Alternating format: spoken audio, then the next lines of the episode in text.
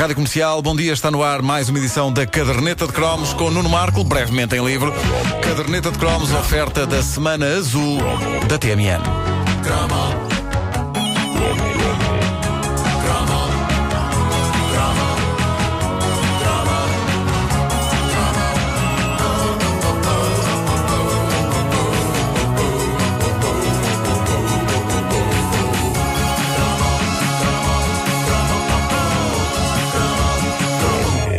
Década de 80 foi a grande época das rádios piratas em Portugal, mas também das televisões piratas. Havia várias espalhadas pelo país e tinham eh, armamento possante para fazer concorrência à RTP. Eu diria mesmo que foram pioneiras de uma série de coisas. Havia canais de televisão piratas que passavam filmes que ainda estavam em exibição nos cinemas, como com um método hoje tão usado na pirataria chunga de levar uma câmara de vídeo para o cinema, apontá-la ao ecrã e pôr a gravar. Hoje há uma valente pressão para que isto não se faça, até há uma mensagem antes de alguns filmes, não é? Sobre o equipamento e não sei o quê, é proibido filmar, etc, etc. Uh, e uma pessoa que for apanhada a fazer isto hoje arrisca-se a ir para a prisão, a pagar uma multa valentíssima e a ficar sem a câmara. Mas os anos 80, sejamos sinceros, eram os grandes anos da balda. E eu acho que se um tipo entrasse com uma camcorda numa sala de cinema em 1987, para aí, um funcionário do cinema era capaz de ir ter com ele e dizer-lhe: eh, prefere ir para um lugar mais atrás e mais central, para a gravação ficar mais. Hã? aí fica muito colado. Para não tapar a vista das pessoas. Exato. Venha filmar para aqui, vê-se melhor. Uh, abrangendo a zona onde eu vivia, a zona de Benfica, havia as emissões de dois canais, cuja descoberta foi esmagadora e mágica para mim. Eu sei que estava em casa, à noite, na frescura dos meus 16 anos, a sintonizar uma pequena televisão a preto e branco que me deram para eu uh, jogar os jogos do Spectrum, quando de repente, no meio da estática, eu vejo aquilo que me parecia ser o corpo nu de uma mulher. Que eu penso, oh, diabo, eu não tinha acesso a muitos corpos nus uh, de mulher naquela altura, não é? A não ser os que via nas revistas, mas sim, parecia-me inequivocamente o corpo nu de uma mulher. É claro que me pus imediatamente a mexer na antena. E isto não é um, lirismo, não é um lirismo. É uma, isto é uma informação factual. Pus-me a mexer na antena da televisão, seus perversos. Sim. E, uh, a dada altura, uh, consegui uh, a confirmação de que estava ali um filme parado a lutos a acontecer.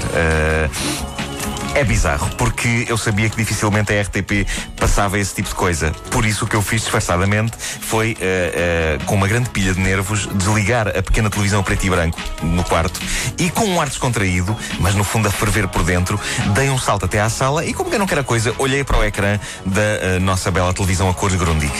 No canal 1 estavam a dar um concurso qualquer e, de novo, como quem não quer a coisa, pus no canal 2, onde estavam a dar uma ópera ou coisa que o valha. E na altura não havia mais do que isso. Por isso, regressei ao quarto, todo eu a tremer. Não quero mais dizer que, apesar disso, fiz tudo isto como quer não quer a coisa, não é? Uh, e uh, liguei de novo a minha pequena televisão a preto e branco e lá estava. Lá estava a ação a acontecer naquilo que me parecia ser o interior de um armazém com indivíduos e moças com capacetes das obras. Sem dúvida, uma nova dimensão da expressão sexo seguro.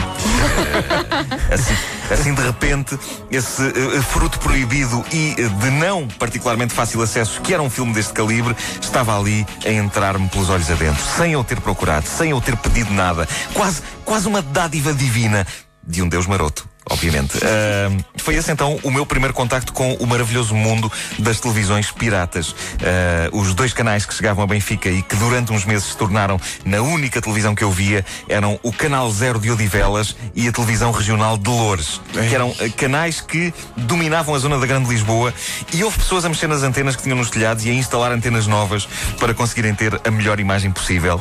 E não era fácil em algumas zonas ter boa imagem. A qualidade de imagem destes canais estava muitas vezes dependente dependente de fatores como, sei lá, os prédios ou o tempo, uh, mas. Uh, Caramba, estas, desculpa, não, não, era, desculpa não, não, era fácil ter boa imagem nos canais da RTP, quanto, quanto é mais.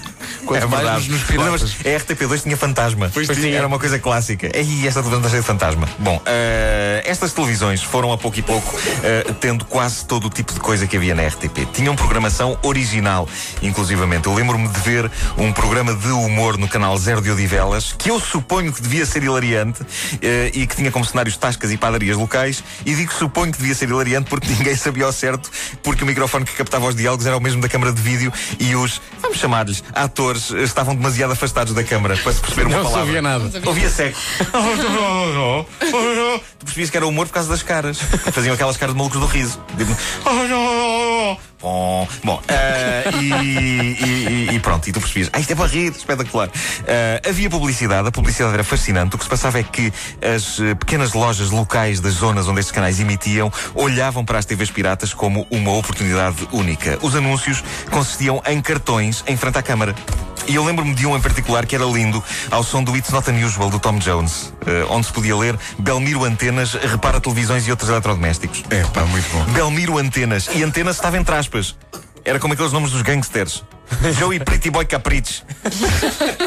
Nunca mais me esqueci do Belmiro Antenas e pergunto-me se ainda estará no ativo. Pois Esse... será quem diz isto? Estes canais tiravam grande partido dessa altíssima tecnologia que era o ZX Spectrum. Uh, o ZX Spectrum tirava.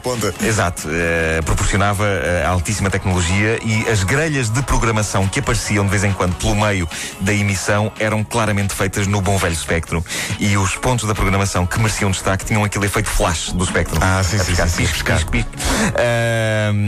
E, e filmes acabados de sair nos videoclubes em VHS passavam ao serão, para além dos tais que eram captados nas salas de cinema e nunca mais me esqueci de ver numa dessas grelhas de programação e com o título a piscar a informação de que numa noite de sábado iria passar um filme com o título Orgias em Couro Negro.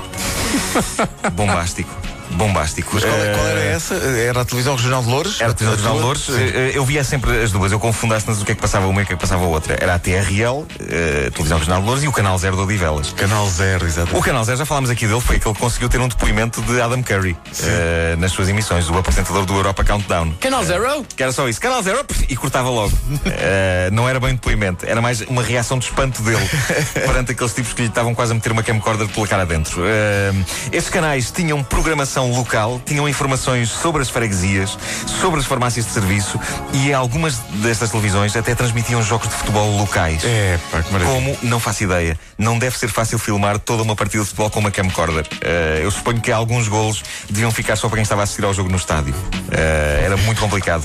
Houve várias televisões regionais em várias zonas do país, não apenas na Grande Lisboa. Numa pesquisa pela internet eu encontrei referências a uma televisão entre Douro e Minho e também à televisão independente da Trofa, também conhecida como Tite. o que me parece uma sigla muito bem escolhida, tendo em conta a parte mais apelativa da programação noturna destas televisões. É, eu quero ver a Tite. Agora, devo dizer-vos que eu trabalhei na Rádio Voz de Benfica, certo? Sim.